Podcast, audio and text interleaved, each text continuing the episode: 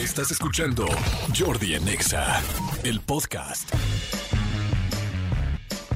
Seguimos, válgame Dios, que una cosa garganta. Seguimos aquí con, en Jordi. Oigan, este, me da mucho gusto que esté aquí en la cabina alguien que quiero mucho, que nos hemos hecho, nos hemos ido haciendo amigos poco a poco, aunque realmente nos falta mucha convivencia, pero nos sobra amor. Maca Carriero. Qué bonito. Ay, qué bonita. pero La verdad es que no nos vemos tanto como deberíamos porque yo también te quiero mucho. Ah, yo también, Mucho, Maquita. mucho. Me acuerdo el primer día que te conocí. Fíjate qué cañón, como cuando una persona, siempre te lo he dicho que me parece una mujer muy inteligente. Y este, y me acuerdo el primer día que te conocí con René Franco, que ese mismo día, para que veas como donde Sí, pongo el ojo sé perfecto, me, ac- me acerqué al final y dije, oye, ¿tú qué haces? ¿Qué haces en otros lados? Eres buenísima, tal. Vente a chambear, con- bueno, no a chambear, sino a colaborar con nosotros. No crean que soy vuela talentos, Deja. René, no te, no te aprovecha. No, pero me acerqué y te, este, y te dije, ese fue el primer día que te conocí y de ahí en adelante siempre he admirado mucho mu- tu trabajo. ¿Te acuerdas tú ese día? Me acuerdo perfecto, no sé a qué fuiste a la taquilla, pero ahí estábamos y después me dijiste, oye, de es hecho, que estoy exacto. empezando. Pienso lo mismo, no, sé fui a la taquilla. Mira, yo tampoco. No, no es cierto. Saludos a René. No, me acuerdo que me dijiste, estoy empezando a ver esto de una página de internet con colaboraciones y demás. Ah, y sí, como que ahí nos quedamos. De ideas que ayudan, claro. Ideas que ayudan, era, sí. Tienes toda la razón. Oye, Ahí, Maquita, mira, a ver, yo- hoy vamos a hablar de La Más Draga, temporada 5, que, pues bueno, evidentemente ha sido un reality que ha llamado mucho la atención y que yo necesito literal el ABC de La Más Draga porque, sinceramente, no he visto ni la primera temporada. Sin embargo, la he escuchado por todos lados. Y cuando digo por todos lados, es verdaderamente inclusivo. Por todos lados he escuchado de la, de- la más draga. Pero antes de eso, te quiero preguntar acerca de la expansión Daily, que lo he dicho varias veces aquí, que aquí en el programa de radio, que me volví muy tu fan. No sé si en algún momento tú, creo que tú me lo recomendaste, tú me lo dijiste. Yo ya había visto tantos espectaculares, porque no sé cómo está el resto de la República, pero la Ciudad de México estaba pero inundada y tapizada de expansión Daily, que es este, creo que es un podcast, pero ahorita tú les vas a decir. Y te tengo que hacer muchas preguntas y les quiero hacer muchas recomendaciones con este Daily. Explícales un poquito qué es, porque igual hay gente que está aprendiendo a usar los podcasts. Sí, o hay gente que ha visto igual esa publicidad, pero no sabe por qué demonios estoy yo en cada paradero del Metrobús o, En la, amarillo. o en la República. Es un podcast de noticias que te bastan 15, 20 minutos máximo. Nuestra regla es no pasarnos de 20 minutos, este, para que quedes informado con lo que Javier Garza, que me acompaña en el podcast, y yo consideramos que es como el ABC de lo que tienes que saber día por día. Ha sido una apuesta bien padre de Grupo Expansión. Yo me acuerdo que cuando me llamaron y me dijeron, es que queremos que tú seas como esta imagen de expansión de noticias. Y yo dije, no, me- estás hablando a mí. O sea, sí sabes a quién le estás hablando. Es como, co- soy completamente lo opuesto a la imagen de expansión. Y Blanca Juana, que es CEO de Expansión, me dijo, por eso, justo por eso, porque te conozco, porque sé cómo trabajas, quiero que tú estés eh, a cargo de la Expansión Daily. Y así nació. La verdad es que yo nunca había, Jordi, trabajado tanto un proyecto. O sea, yo empecé en enero a trabajar cosas del Daily y arrancamos en julio. Ok. O sea, fue muy largo, fue un proceso, este, primero como de muchos filtros, grabé con distintas personas, otras personas grabaron también como para ver quién iba, pues un casting, pues. o sea, tú eras la primera quedando. persona ya elegida y ahora necesitaban a la otra persona que es periodista, periodista, periodista. Exactamente, que iba a ser mi, mi contraparte. De pronto ya teníamos a, a esa persona y pues semanas antes de arrancar le ofrecen otra chamba y se va. Entonces yo era como, ya, esto ya nunca va a arrancar, o sea, ya díganme Ajá. y ya no pasa nada. Y de pronto salen con la idea de Javier Garza, que es un periodista que yo admiro mucho, que colabora en muchos espacios eh, a nivel nacional y que aparte tiene su espacio en Torreón, en donde él vive. Y pues creo que nos conocimos el día que nos íbamos a tomar fotos. ¿Cómo crees? Ese día nos conocimos, ha habido una química padrísima, quizás es porque convivimos poco, no lo sé. Como los matrimonios. Exacto. de, no, somos felices, sí, güey, porque viaja todo el tiempo él. No, nada más nos escuchamos media hora al día, ¿no? Claro. Media hora cada mañana en lo que grabamos el podcast y listo. Y pues está yéndole muy bien, gracias a gente como tú que nos hace esta publicidad de boca en boca, pues estamos en los primeros lugares de noticias en Spotify y en Apple Podcast también. Les voy a decir, este, primero felicidades. Les voy a decir qué es lo que a mí me llamó tanto la atención. Yo llevaba, yo soy un cuate que me ha costado trabajo llegar a la parte digital. No en cuanto a mi trabajo, sino en cuanto a mí como este Consumidor. como consumidor. Entonces yo, por ejemplo, yo sigo recibiendo el periódico físico en mi casa todos los días y me gusta. Y me subo a mi coche con el periódico, con el periódico físico y lo empiezo a leer y me gusta verlo.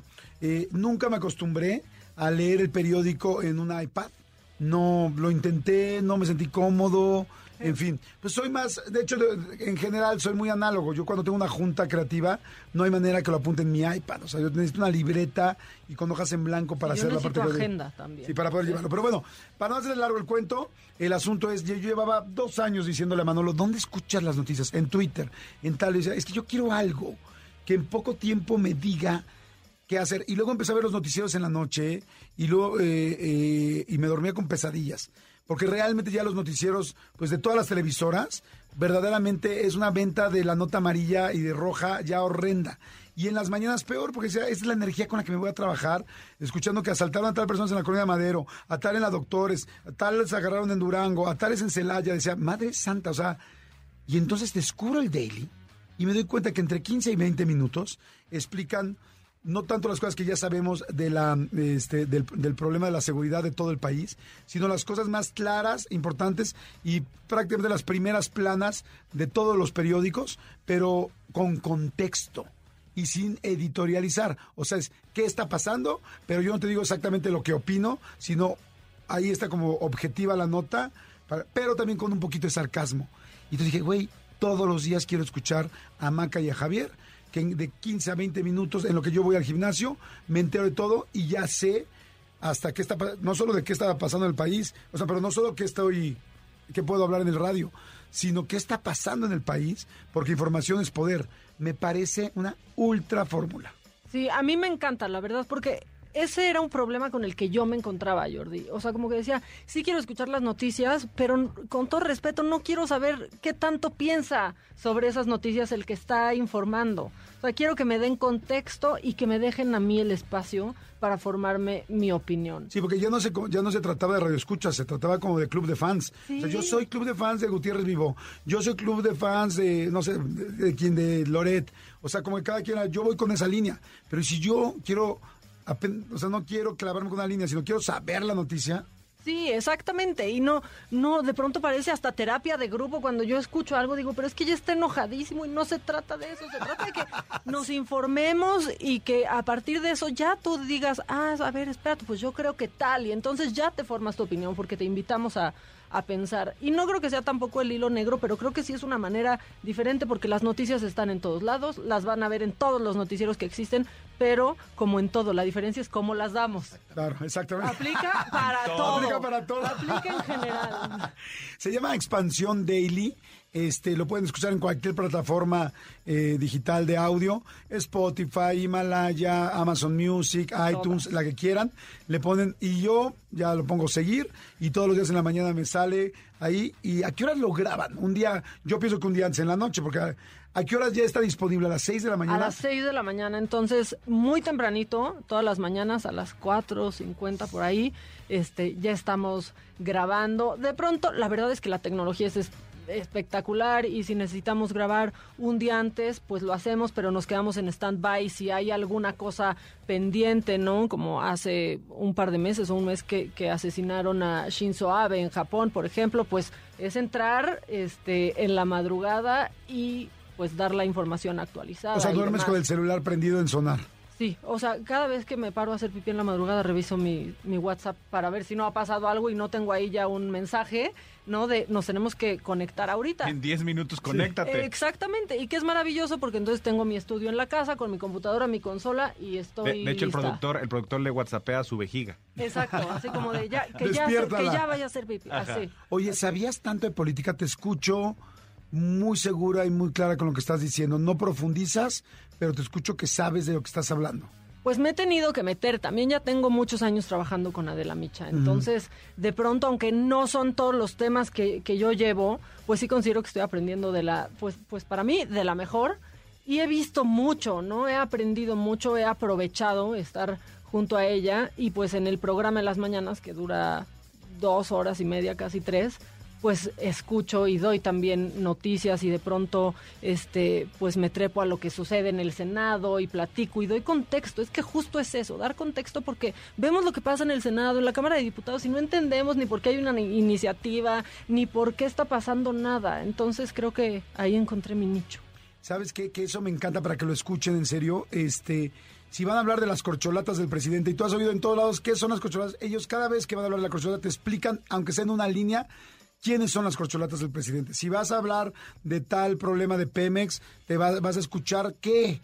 No solamente, porque luego ya entre TikTok, Twitter, Instagram y todo, ya nada más estás escuchando todo el tema, ¿no? Este, de tal libro. Sí, pero cada vez que ellos hablan del libro, te dicen previamente de qué se trata, el contexto, y eso lo agradeces mucho.